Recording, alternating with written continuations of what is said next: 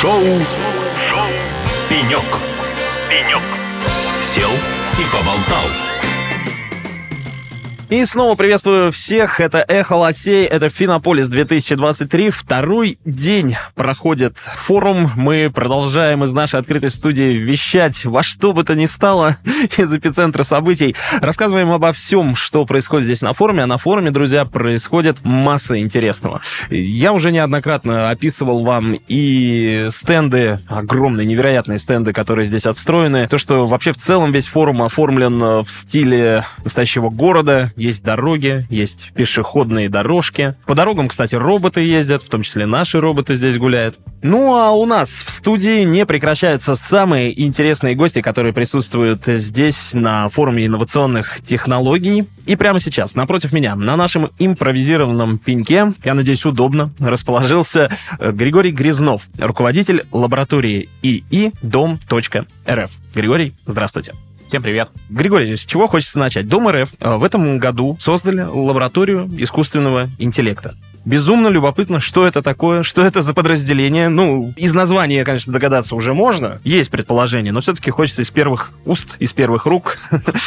Чем занимаетесь и почему приняли решение о создании такой лаборатории? Да, смотрите, ну, во-первых, все правильно, и это искусственный интеллект, поэтому лаборатория И, она же и лаборатория искусственного интеллекта. Иногда нас называют лабораторией данных. Искусственный интеллект — это, наверное, ключевая технология этого года. Все мы знаем, что произошло после релиза ChatGPT от OpenAI в конце ноября 2020 2022 года. Нечто невероятное. Да, да, то есть э, что-то соизмеримое там с разрывом какой-то такой информационной бомбы, да. При этом э, мы видим, что технология позволяет нам оптимизировать бизнес-процессы, позволяет получать value тех задач, которые она решает. Поэтому Дом РФ является довольно крупной компанией, группой компаний. У нас входит Институт развития жилищной сферы, а у нас входит Банк Дом РФ, Универсальный ипотечный-кредитный банк, Щербинский лифтостроительный завод, IT-компания цифровые технологии. Поэтому, разумеется, мы не обходим и эту технологию стороной и создали отдельное подразделение, которое специализируется конкретно на моделях искусственного интеллекта, моделях машинного обучения и имплементации их в наши текущие бизнес-процессы компании. Задачи, которые стоят сейчас перед лабораторией, это создать нечто принципиально новое, доработать старое или обогнать то, что уже есть? Смотрите, мы не ставим перед собой цели обгонять, да, чтобы-то есть. То есть э, есть, в принципе, таких, можно сказать, хедлайнеры, да, там вот есть Яндекс, есть Сбер, вчера про это очень много говорили, про кор-технологии и core-технологии, прикладные технологии. Вот даже, собственно, Альфа-банк сказали, что они готовы использовать core-технологии, которые разрабатывают хедлайнеры, да. Мы сконцентрированы полностью на наших бизнес-задачах, и все задачи у нас сейчас меряются рублями. То есть э, у нас есть некоторый бэклог задач, которые можно э, решить с помощью технологий искусственного интеллекта, различных моделей. Это может быть компьютер vision, который тоже относится к искусственному интеллекту. Это могут быть в том числе и генеративные модели, про которые очень много говорят, то есть LLM, большие языковые модели, которые относятся как раз чат GPT,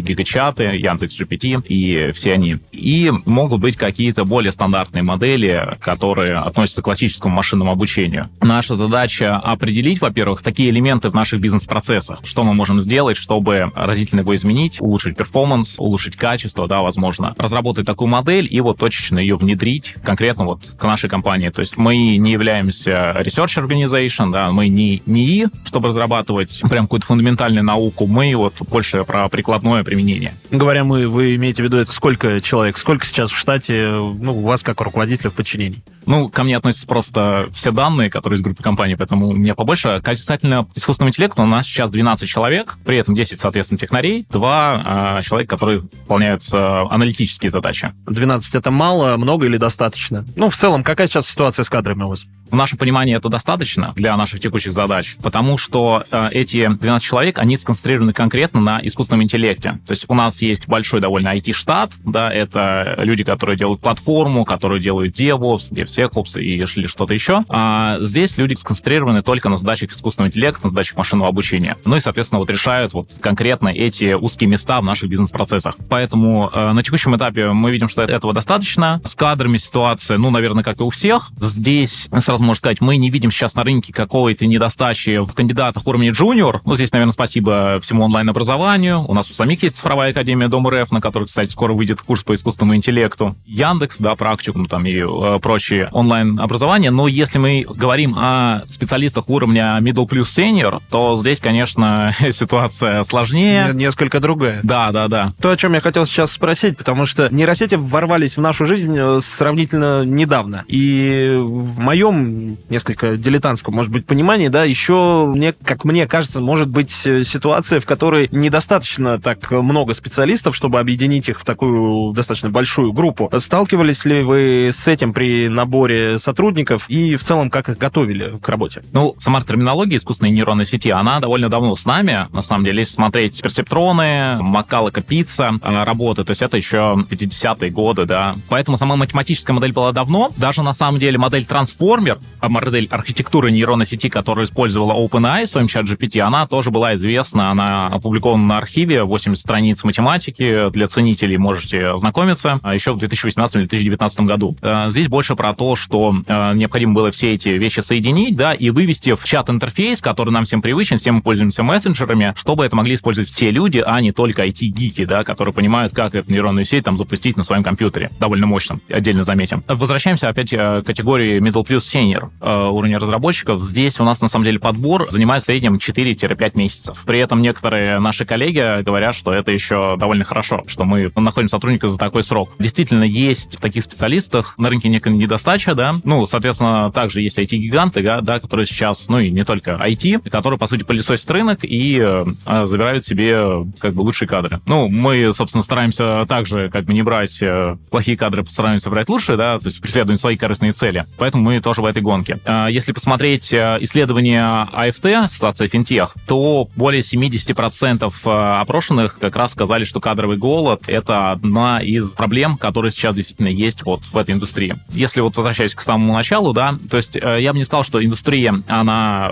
как бы новая, да, то есть на самом деле искусственные нейронные сети, они известны довольно давно, есть много фундаментальных работ, но то, что произошло в ноябре 2022 года, сравнимо разрыву бомбу, да, после этого, ну, давайте скажем прямо, практически любой там топ-менеджер компании, довольно крупный, да, он пришел в свой IT-отдел и сказал, «А почему мы как бы такое еще не сделали? Давайте сделаем. И, разумеется, когда количество таких людей превысило некоторую критичную планку, э, вот и создался этот вполне закономерный кадровый голод. Но нам удалось собрать довольно неплохую команду, в том числе и представителей довольно топовых компаний, да, которые вот к нам переходили в нашу лабораторию искусственного интеллекта. Как раз один из наших плюсов это то, что мы концентрируемся только на задачах искусственного интеллекта, стараемся минимизировать различные сопряженные задачи в программировании. Ну и это помогает нам, по сути, более эффективно решать наши задачи. Понятно, да. Есть э, разработчики, которые работают с искусственным интеллектом, они на это учились, это их профессия, но для хорошего функционирования, я сейчас как в анекдоте, этого недостаточно.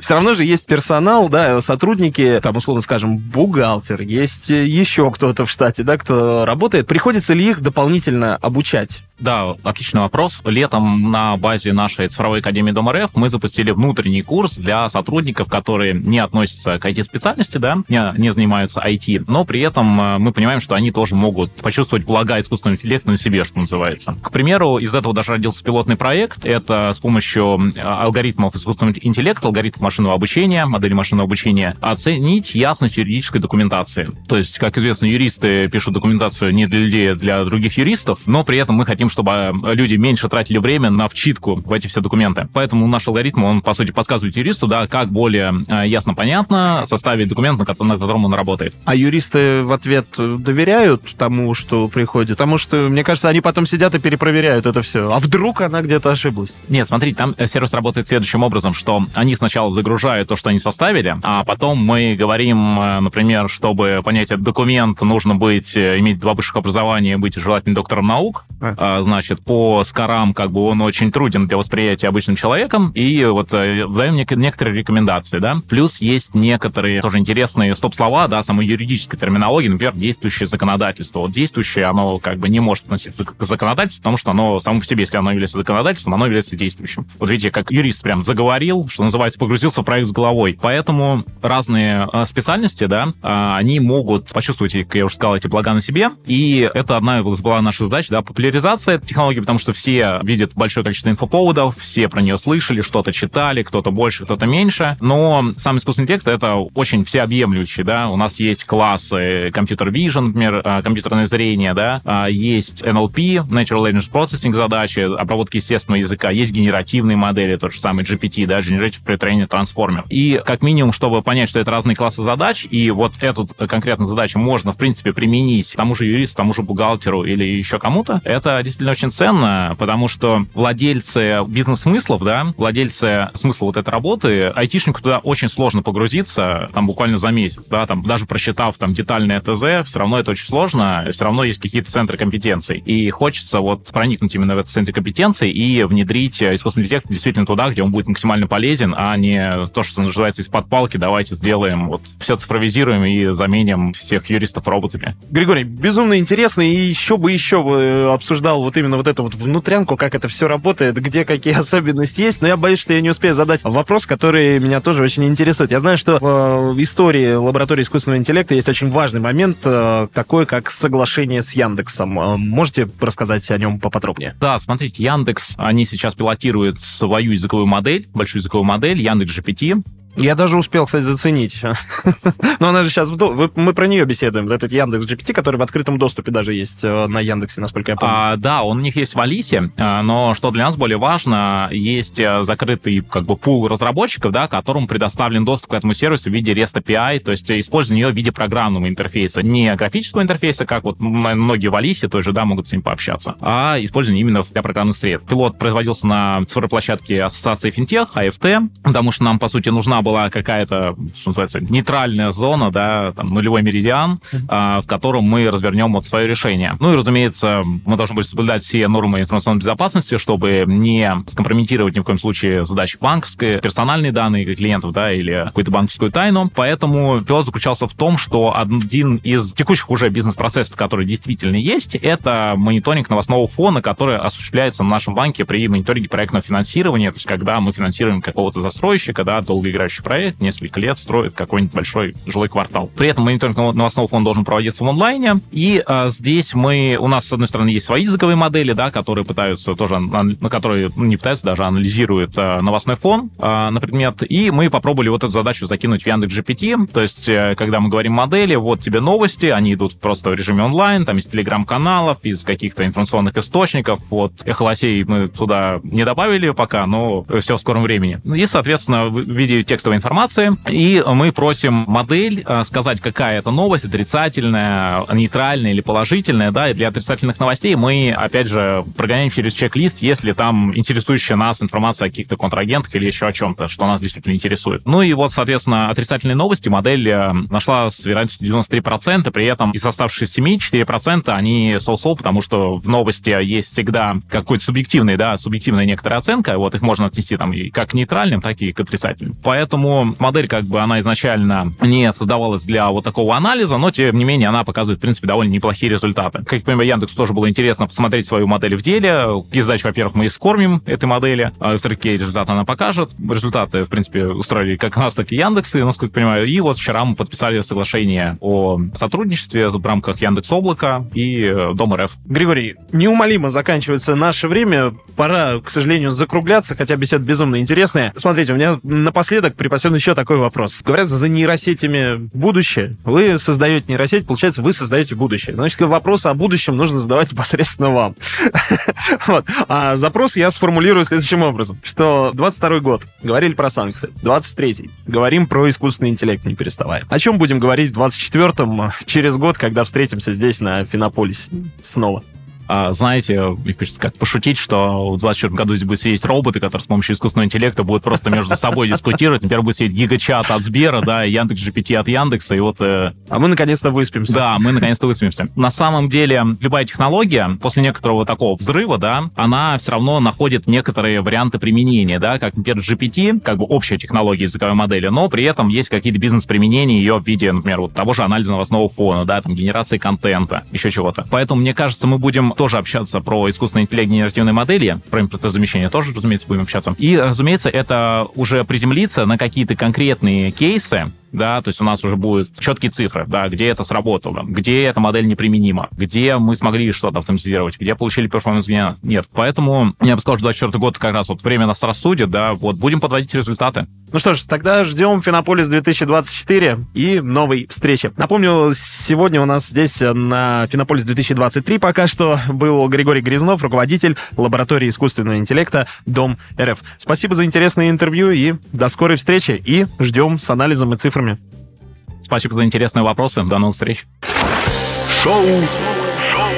«Пенек». «Пенек». Сел и поболтал.